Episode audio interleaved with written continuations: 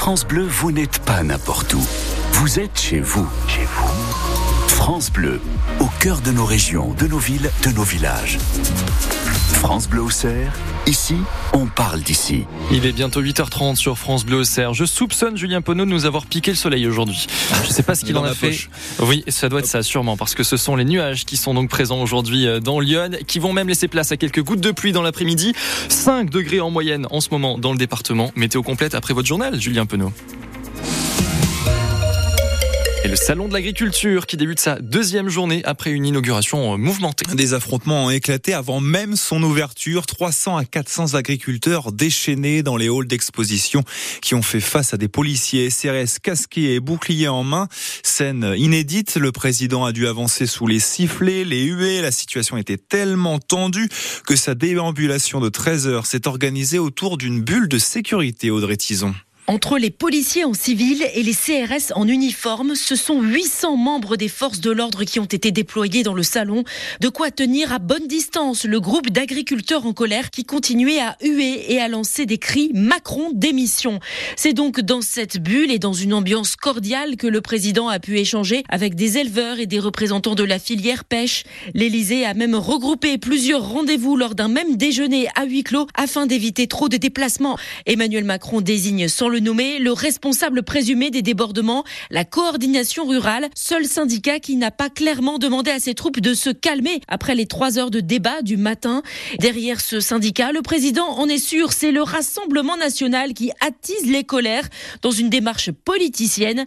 Jordan Bardella appréciera. C'est lui qui va arpenter les allées du salon dans les deux jours à venir. En effet, un parfum de campagne pour les européennes de juin prochain. Jordan Bardella sera en effet la personnalité politique à suivre aujourd'hui et demain.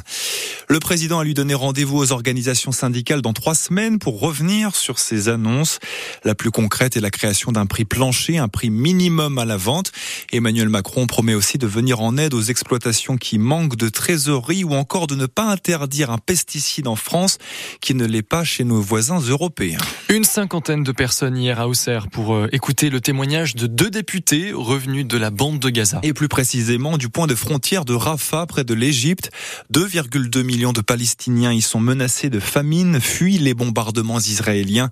Israël qui a ouvert la porte hier à des négociations en vue d'une trêve, selon les médias locaux. La Russie va payer de plus en plus cher sa guerre en Ukraine. C'est la promesse des pays occidentaux du G7 qui se sont réunis hier à l'occasion des deux ans du début de la guerre en Ukraine. Le président Zelensky a demandé plus d'aide financière et plus de livraison d'armes. Retour dans Lyon avec notre département en alerte rouge au pollen. Le réseau national de surveillance aérobiologique pointe l'aune, ce qui pourrait provoquer des réactions pour les allergiques. Et toute la galaxie des héros Marvel est au Migène Collector ce week-end. Superman, Spider-Man et autres personnages fantastiques comme Albator ou encore Harry Potter. Les visiteurs se déguisent, on appelle ça du cosplay. France Bleu a rencontré une famille de passionnés à Moneto, William, Valérie et Elodie, qui se transforment en Ant-Man, l'homme fourmi. Julie Tescrat les a rencontrés. Au premier abord, la famille Larue est une famille ordinaire. Mais quand ils enfilent leurs costumes, ils deviennent des personnages de l'univers Marvel. Et cette passion est venue du papa William. J'étais plus ou moins tout le temps attiré par Marvel parce que je lisais les bandes dessinées. C'est venu petit à petit, quoi. J'accompagnais des gens. On aidait à monter les stands, à démonter les stands.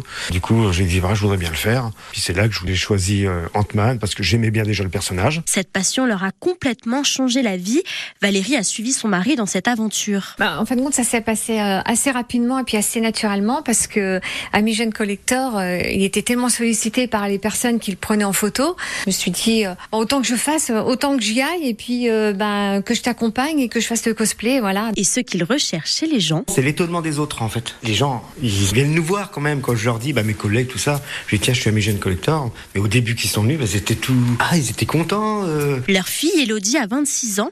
Elle va porter son costume pour la première fois. Au début, elle était étonnée c'est vrai qu'ils ont changé. Et euh, non, ça fait plaisir de, les voir faire des choses le week-end, d'aimer ça. Euh, puis bah, étant donné que dans le dernier film, il y a eu Cassie Lang, bah, du coup, ils m'ont sollicité à les accompagner, donc j'ai accepté. La famille Larue est présente au Migène Collector depuis hier et vous aurez peut-être la chance de les croiser.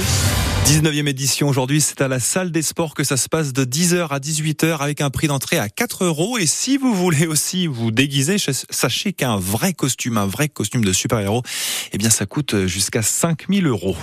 La GIA conserve sa place de leader de Ligue 2 après son match nul hier, un but à partout euh, contre Bastia. Angers juste derrière à 5 points et pourrait réduire l'écart en cas de victoire demain contre Caen. À vos stylos, chers auditeurs, France Bleu Auxerre vous propose ce matin une dictée de 10h à 11h. Un texte vous sera lu et la correction se fera dans la foulée. L'occasion euh, de juger son niveau d'orthographe.